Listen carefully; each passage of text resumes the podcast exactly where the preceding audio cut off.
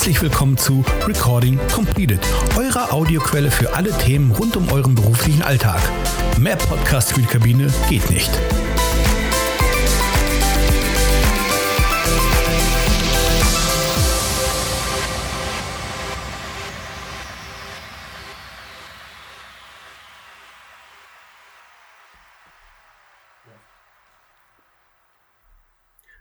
Ein herzliches Willkommen an alle unsere Zuhörerinnen und Zuhörer zu unserem UFO-Podcast. Das ist heute die 25. Folge mit dem Titel Arm wird ärmer und reich wird reicher. In typischer Podcast-Manier sitze ich hier heute nicht alleine und tatsächlich sitzen wir auch heute äh, zusammen in einem Raum, äh, um unseren Podcast aufzunehmen. An meiner Seite ist heute Harry Jäger. Hallo Harry. Hallihallo. Harry ist Tarifreferent, Tarifreferent bei uns im Haus. Mein Name ist Dominik Linzmeier und ich bin Referent für Politik. Das Thema Arm wird ärmer und Reich wird reicher. Äh, wir kriegen irgendwie sehr, sehr stark mit, dass die Schere zwischen Arm und Reich immer weiter auseinandergeht. Das Thema Inflation, somit steigende Kosten ähm, für den Einkauf, für das tägliche Leben treffen besonders Menschen mit geringem Einkommen sehr, sehr hart. Und ein Laib Brot kostet für jeden gleich viel. Also sowohl für eine sehr wohlhabende, reiche Person als auch für Menschen mit geringerem Einkommen. Wir wollen heute im Rahmen des Podcasts einmal abheben und uns das sehr große Thema von oben anschauen. Und vielleicht stellt ihr euch jetzt die Frage, warum, warum nehmt ihr so ein Thema für den UFO-Podcast? Naja, also als Gewerkschaft haben wir im Prinzip drei Aufträge. Der erste Auftrag ist, Tarifpolitik zu machen. Dann sind wir ein Berufsverband, also wir machen Interessensvertretung gegenüber der Öffentlichkeit und der Politik. Wir haben aber auch einen gesellschaftlichen Auftrag. Und genau den nehmen wir heute wahr, indem wir über ein so großes gesellschaftliches Thema sprechen wollen. Und die Idee ist, dass wir euch beim Zuhören zum Nachdenken anregen. Der Aufhänger für unsere heutige Podcast-Folge ist der Oxfam Report. Der Oxfam Report Deutschland, ähm, genauer gesagt, und der ist im Januar 2023 rausgekommen. Und das war anlässlich des Weltwirtschaftsforums in Davos. Und ähm, da war der große Bericht Survival of the Richest vorgestellt worden. Und es zeigt einfach, dass gerade auch im Rahmen von Krisen, sei es äh, globale Krisen oder auch sehr, äh, ein, äh, also sage ich mal geografisch eingeschränkte Krisen, aber in einer globalisierten Welt ist irgendwie alles dann sehr schnell eine globale Krise, wie in diesen Zeiten ein Teil der Menschheit sehr, sehr große Gewinne gemacht hat.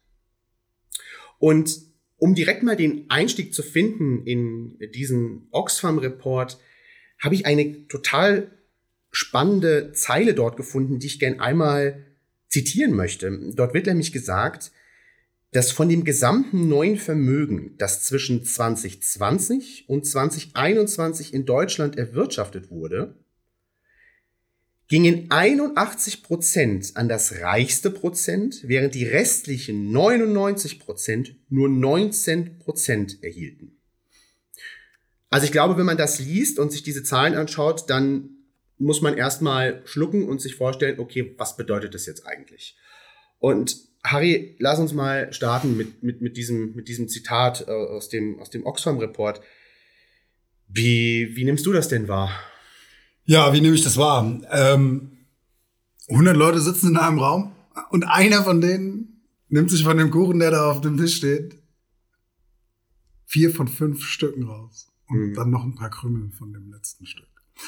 Das ist, ähm, ist natürlich auch ein bisschen eine Frage, wie man die Welt sieht und wie man politisch eingestellt ist. Aber mir persönlich ist schwer begreiflich, wie ein das nicht irgendwie auch zornig machen kann. Mhm. Tatsächlich. Das, ist, das sind so abstruse Zahlen. Also ein Prozent, 81 Prozent ist, ist Wahnsinn. 19 Prozent werden dann auf 99 Prozent aufgeteilt. Das ist, ich finde es absolut ein Wahnsinn. Und die spannende Frage ist, wie kommt es dazu. Das ist ja irgendwie nicht selbsterklärend. Das ist ja nicht irgendwie das, dass da ein kleiner Teil irgendwie deutlich mehr bekommt, sondern das ist ja so, dass ein winzig kleiner Teil den weit überwiegenden Teil bekommt. Also das ist so, das sind so absurde Verhältnisse, dass ich das ehrlich gesagt auch kontraintuitiv finde, dass ich das spannend finde, da mal reinzugucken, wie kann das eigentlich sein? Und da gibt's man nichts im Leben, fast nichts im Leben ist monokausal, da gibt's natürlich mannigfaltige Erklärungen für. Ähm, aber ich würde gerne mal einen Bereich der Frage beleuchten an konkreten Beispielen. Ähm, Nämlich, wenn wir sagen, die Armen werden immer ärmer und die Reichen werden immer reicher, dann ist ja mal eine spannende Frage, wer ist eigentlich reich? So.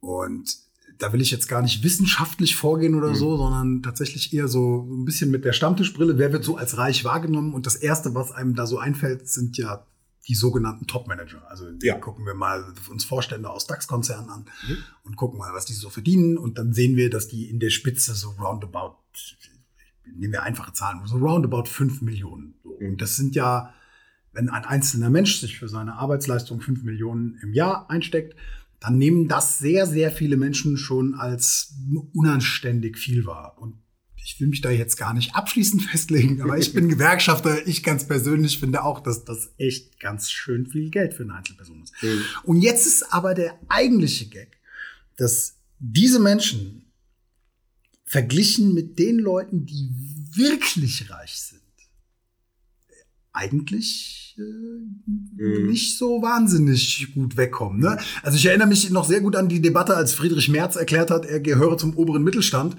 und dafür sehr hart verprügelt ist und ich äh, verprügelt worden ist und ich verstehe sehr gut, warum er verprügelt wurde. Aber äh, sein, sein Jahreseinkommen wurde, glaube ich, so auf eine Million geschätzt. Und wenn man jetzt guckt, was da ganz oben verdient wird, und da äh, finde ich immer ein Beispiel sehr, sehr spannend, weil es so wahnsinnig greifbar ist und relativ einfach zu erklären. Wenn man sich, die, wenn man sich BMW anguckt und da rein guckt in die Eigentümerstruktur, dann wird man relativ schnell feststellen, dass 47 Prozent von BMW zwei Menschen gehören. So.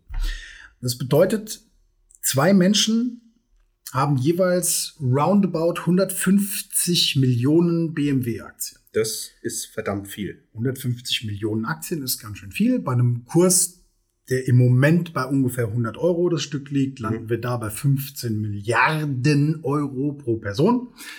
Also 15.000 Millionen. Mhm. Das ist, man kann ja mal ganz kurz, wer weiß auf Anni, wie viele Nullen das sind? Mhm. so, ohne Aufschreiben, wie viele Nullen sind da dahinter? Viele.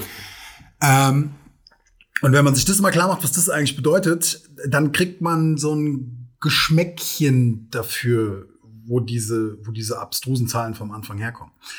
Weil das geht ja noch weiter. Jetzt mal abgesehen davon, dass die Eigentümer von BMW nicht nur BMW besitzen, sondern die haben hier, da, da und da und da auch noch Beteiligungen. Und das mhm. ist im Prinzip, das mag deren Basisinvest sein, aber das ist nicht alles, was die haben. Aber konzentrieren wir uns auf BMW. 150 Millionen BMW-Aktien sind 15 Milliarden Euro wert.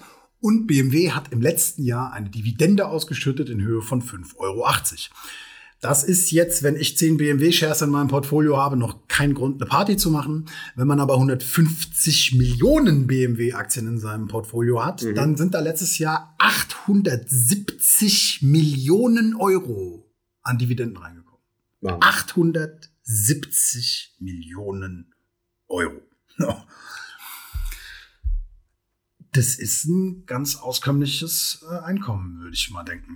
In der Tat. Und was heißt das weiter? So, wenn, auch da wollen wir mal ein praktisches Beispiel nehmen. Menschen überlegen sich ja oft, auch wenn ich im Lotto gewinnen würde, da würde ich das und das machen. Mhm. Und dann sagen Leute auch oft, ja, wenn du so eine Million gewinnst, ist ja gar nicht viel, kaufst dir ein Haus, kaufst dir ein Auto, ist schon nichts mehr da. So. Ähm, weil man davon ausgeht, dass dieses Geld verlebt wird. Wenn ich 150 Millionen BMW-Aktien habe, diese 15 Milliarden zu verleben, das kann man sich ja mal, man kann ja mal, man kann ja mal mit dem Taschenrechner ein bisschen umspielen und gucken, was man tun müsste, um 15 Milliarden Euro zu verleben. Das ist na, also das ist de facto eigentlich unmöglich. Mhm. Ist, also da muss man wirklich, da muss man 24-7, muss man verrückte Dinge, also das ist praktisch nicht möglich. So, und das ist unter anderem auch deswegen nicht möglich, weil ich ja diese 870 Millionen im Jahr noch on top bekomme. Die werden versteuert mit äh, zwischen 25 und 30 Prozent. Ich habe also grob geschätzt ein Jahresnetto von 600 Millionen Euro, was exakt 50 Millionen Euro im Monat sind. Mhm. Und jetzt darf man sich gerne noch mal seinen Taschenrechner nehmen und mal gucken, wie realistisch das ist, dass man 50 Millionen Euro im Monat durchbringt. Also äh, man kann eigentlich nicht genug Häuser und nicht genug Personal und nicht genug Boote und nicht genug Flugzeuge. Also es ist kein, es ist kein irgendwie noch rechtfertigbarer Lebensstil mit einer angemessenen mhm. Zahl von Flugzeugen, Autos und Häusern denkbar, wo man, wo man das raushauen könnte. Das ja. ist fast unmöglich. Das bedeutet ja nichts anderes, als dass diese Menschen, die schon so unermesslich reich sind, 15.000 Millionen, im Prinzip zwangsläufig jedes Jahr reicher werden. Ich habe dann schon 20 Oldtimer und acht Ferraris und ich mhm. habe dann schon zwei Villen und ein Flugzeug und ein Gestüt und ein Rennpferd und trotzdem kriege ich meine Kohle nicht raus. Mhm. Ich, da bleibt immer, da bleibt einfach immer was übrig. so. Und das ist einer der Mechanismen, die dafür sorgen, dass die Reichen so unglaublich reich sind. Und der Gag ist, ich will mich jetzt gar nicht auf BMW einschießen, ähm, der Gag ist ja, dass im globalen Vergleich ist das ja noch, ist das ja noch gar nicht so wahnsinnig krass, ne? wenn du dann von, wenn du dann von Jeff Bezos und mhm. von äh, na, Tesla, Elon Musk, Elon Musk ja. und von äh, äh, warum fallen mir denn die Namen jetzt alle nicht ein? Warren Buffett und Konsorten. Die Jungs, die halt in der, Jungs und Mädels, aber es sind tatsächlich in der Forbes-Liste, sind vor allem Jungs in den Top Ten. Wenn du dir die Top Ten der Forbes-Liste anguckst, da stehen da ja noch ganz andere Zahlen. Da gilt genau das Gleiche, nur einfach noch viel krasser. Ja, so. ist eigentlich unvorstellbar. Es ist Diese eigentlich Zahlen. unvorstellbar. Diese Zahlen sind unvorstellbar. Ja. Ja, also ich, also ich, diese Zahlen, die machen einen wirklich erstmal ein bisschen sprachlos. Vor allem, wenn man, wenn man das nochmal relativiert, was denn eigentlich wie viel Millionen denn eine Milliarde sind, äh, weil dann, wie du gesagt hast, da kommen verdammt viele Nullen. Ähm, jetzt haben wir das Thema, dass sehr wohlhabende Menschen mit sehr noch wohlhabender werden, einfach weil das Geld für noch mehr Geld schafft. Oh, können wir dazu nicht wohlhabend sagen? 15.000 Millionen. Das, das, das ich ist, denke, das dürfen wir reichen. das ist also sehr, sehr reiche Menschen. Das ist ein guter Hinweis.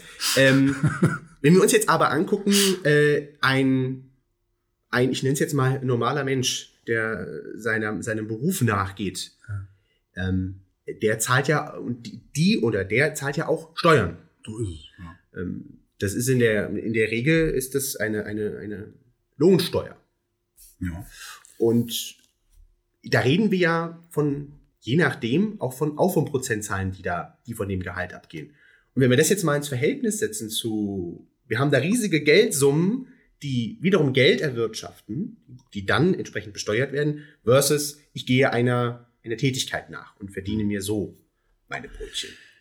Äh, ja, das, da sind wir bei, der, bei einer zweiten Säule. Das, warum werden eigentlich die Armen immer ärmer und die Reichen immer reicher? Das, was ich eben skizziert habe, mit wenn man, wenn man unermesslich reich ist, kann man fast nichts dagegen machen, noch reicher zu werden. Das ist der eine Teil, das ist sozusagen eine Art Naturgesetz. Mhm. Das, das kann man fast so nennen. Und dann gibt es aber einen Teil, der ist überhaupt nicht naturgesetzt, nämlich genau das mit den Steuern. Ähm, das ist in meiner Welt für mein persönliches Werteverständnis ein, ein Wahnsinn. Also man kann es, wenn man lange genug in der Kabine der deutschen Lufthansa geflogen ist, dann kann man es durchaus problemlos in den Spitzensteuersatz schaffen. So ich habe gerade tatsächlich die Beiträge, ich habe gerade im Moment die Bemessungsgrenzen nicht da, aber das ist mit, ich glaube, mit etwas über 60.000 Euro äh, Einkommen im Jahr landet man schon im Spitzensteuersatz. Und der beträgt, wie wahrscheinlich die meisten wissen, 42 Prozent. Gut, dann gibt es noch die Reichensteuer, da kommen nochmal drei Prozent obendrauf, wenn man die Viertelmillion knackt. Mhm. Aber das lassen wir jetzt mal weg. So 42 Prozent äh, Einkommenssteuer. Ähm, während man ja gleichzeitig noch damit ist es ja noch nicht getan. Ne? Du hast ja dann noch Sozialabgaben, du zahlst ja noch dein, du zahlst ja noch äh, Rente, beide Beiträge zusammen knapp 20 Prozent und dann mhm. nochmal 15, 16 Prozent äh, äh, Krankenversicherung obendrauf. Ne? Also man kann durchaus, wenn man, wenn man mit seiner eigenen Hände Arbeit viel Geld verdient, kann man durchaus auf eine Abgabenquote von nahezu 50 Prozent kommen. Mhm.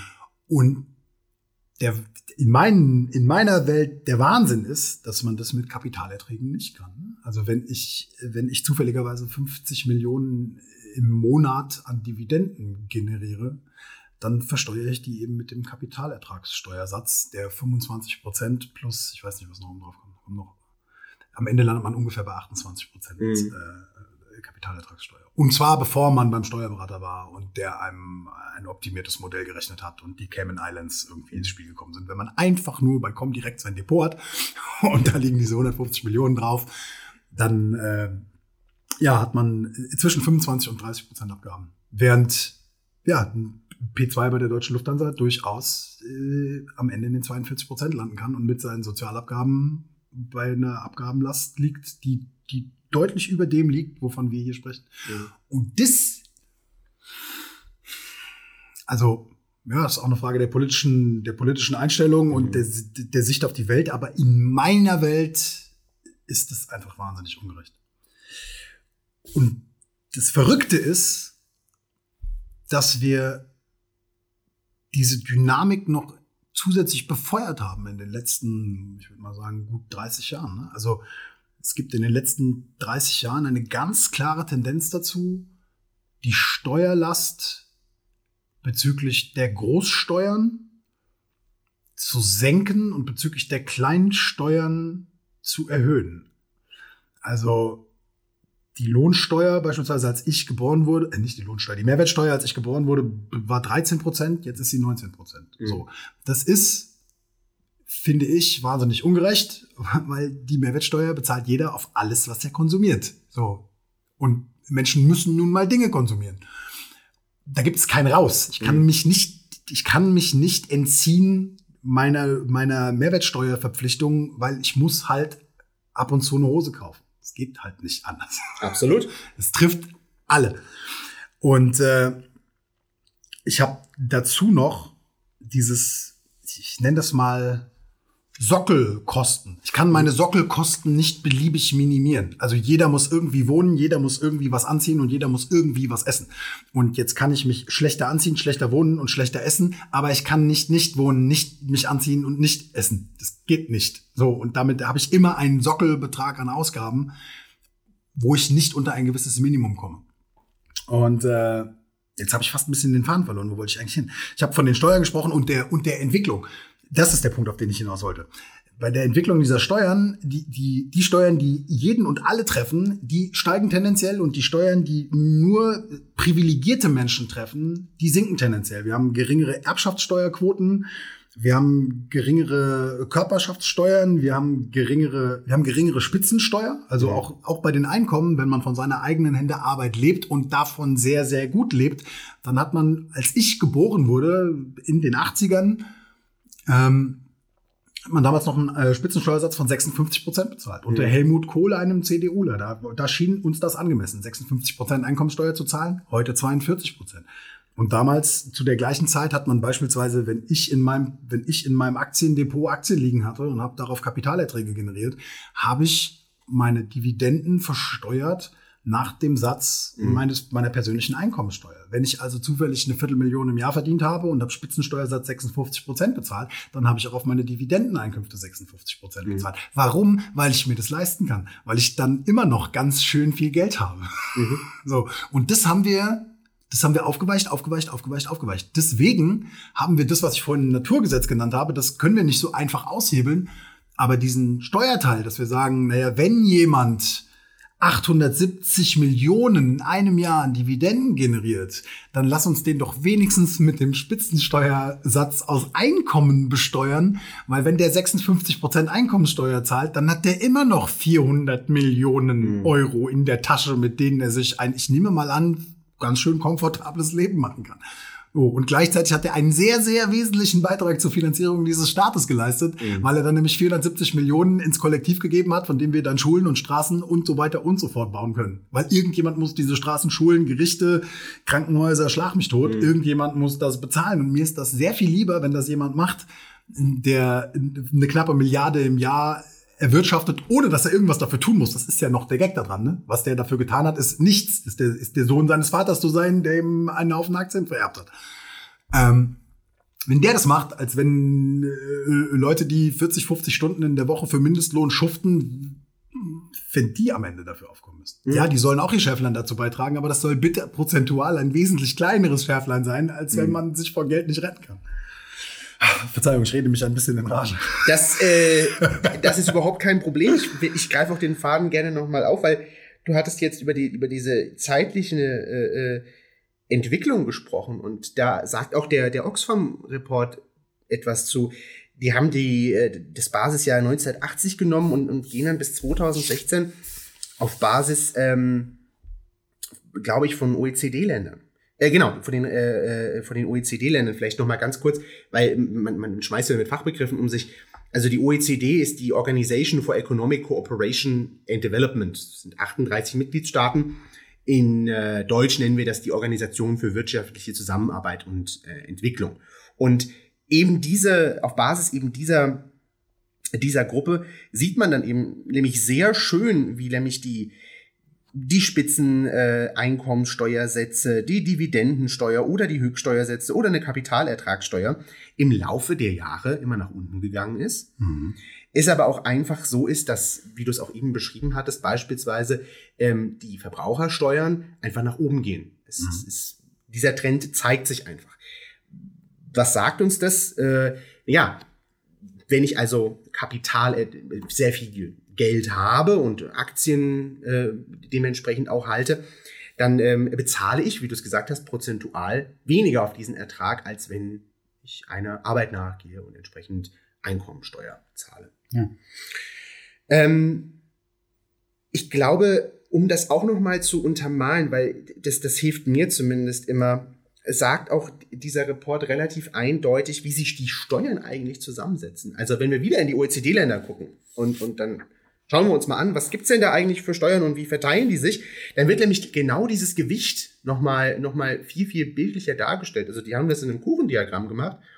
Und da, da sieht man ganz deutlich, dass 44 Prozent der gesamten Steuereinnahmen über Verbrauchersteuer erhoben mhm. werden. Und jetzt konzentrieren wir uns mal ganz kurz, nehmen wir mal die Kapitalertragssteuer. Ja? Den 44 Prozent Verbrauchersteuer den 14 Prozent Kapitalertragssteuer entgegen. Das ist ganz schön wenig, ne? Dann gehen wir mal auf die Vermögensteuer, die, da nenne ich jetzt auch noch mal eine Zahl, das sind dann 4%. In der OECD, ne? In Deutschland in der, ist das null. In, ja, ja. In, in, Deutschland ist das null, in OECD ist das 4%. So, das heißt, ähm, es ist schon ein wahnsinniges, äh, ein wahnsinniges Verhältnis zu dem. Und was bei dem einen dahinter steht, auch wie viele Menschen dahinter stehen. Mhm. Auf der anderen Seite jeder Verbraucher. Und wie du gesagt hast, das Leib Brot kostet für jeden gleich viel. Mhm. Ähm, die Frage, die ich glaube, die wir uns stellen, ähm, weil es ja auch euch zum, zum Nachdenken anregen soll, ist es wirklich, ist es wirklich sinnvoll? Und was, was kann man denn tun? Und ich glaube, Harry, bevor, bevor du loslegst, ich wollte noch einen anderen Fakt mal, mal kurz hier sagen, weil das hat mich tatsächlich auch ein bisschen ähm, geschockt. Und zwar hat der, der Sparkassenverband hat geschätzt, dass, und da zitiere ich auch gerne mal, dass bald bis zu 60 Prozent der deutschen Haushalte ihr monatliches Einkommen komplett für die Lebenshaltung einsetzen müssen. Das heißt also nichts mehr zurücklegen können. Und 2021 traf das nur 15 Prozent der Haushalte. Das äh, jetzt mal so teilweise zitiert aus dem, aus dem Report. Und das ist schon Wahnsinn, oder? Das ist Wahnsinn, ja. Da sind wir wieder bei, da sind wir wieder bei den, ich nenne es jetzt wieder Sockelkosten. Ja. Du kannst deine, so wie du deinen Lebensstandard im Prinzip auch nicht unendlich ausdehnen kannst, mhm. wie wir vorhin die These in den Raum gestellt haben, 15 Milliarden kann man nicht sinnvoll verleben. Ja. Da fällt einem irgendwann wirklich nichts Gutes mehr ein, was man noch machen kann. So, äh, so geht's auch in die andere Richtung eben nicht unter einem gewissen Punkt. So, und wenn du, wenn diese, wenn dieser Sockel immer teurer wird, ich meine, wir haben jetzt äh, fast zweistellige Inflationsraten mhm. gesehen. Ne? Das, mhm. Und ich meine, wir sehen das ja auch alle, wenn wir, wenn wir einkaufen gehen, gehen, wenn wir irgendwo ins Restaurant gehen. Ja. Die, diese Inflation ist ja nun in der Tat wirklich keine gefühlte, sondern also man legt ja teilweise die Ohren an, wenn man sieht, was ja. für Preissteigerungen es in welchen Bereichen so gibt. So, und wenn ich dann schon spitz auf Knopf genäht war und ganz schön viele Menschen sind in Deutschland spitz auf Knopf genäht. Wir haben, wir haben einen gigantischen Niedriglohnsektor geschaffen in den letzten 30 Jahren. Das sind Leute, die leben von der Hand in den Mund. Ähm, und wenn dann noch alles, wenn dann alles teurer wird, wenn dann auf einmal, wenn ich bei Lebensmitteln zum Teil Preissteigerungen von 20, 30, 40 Prozent habe, je nachdem, was ich mir angucke, und zum Teil ja sogar noch mehr, dann kriege ich sehr schnell ein fundamentales Problem. Und übrigens ein, ungeplanter Ausflug, aber als äh, Verhandlungsführer bei der Deutschen Lufthansa, an der Stelle ist übrigens der Grund, warum wir 250 Euro Sockel, Sockelerhöhung gemacht haben dieses Jahr, weil man unter einen gewissen Betrag nicht gehen kann, wenn man davon sein Leben bestreiten möchte. Ja. Ne? Irgendwann wird das so knapp, dass man sich diesen Leib Brot, der für alle das gleiche kostet, eben vielleicht am 28. des Monats nicht mehr leisten kann. Mhm. Mhm.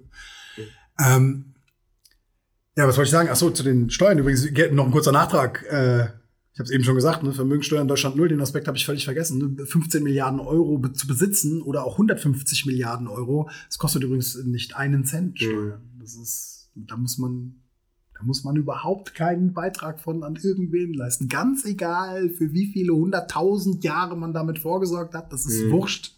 Das ist immer steuerfrei. Das ist, das ist schon, also das kann man in Ordnung finden. Ähm, aber muss man nicht in Ordnung finden. Ich finde es ich find's nicht so in Ordnung. Und ja, was, was kann man machen? Ich, also wir sind hier tatsächlich in erster Linie, um um einen Problemaufriss zu machen, um tatsächlich mhm. ein Bewusstsein zu schaffen, weil genau. ich kann mich noch erinnern, wie sich das für mich angefühlt hat, als ich das zum ersten Mal wirklich berechnet habe, als ich zum ersten Mal überlegt habe, was bedeutet es denn, wenn man einen zweistelligen Milliardenbetrag hat? Was für Einkünfte generiert man denn daraus und was, was kann man damit machen? Ja. So.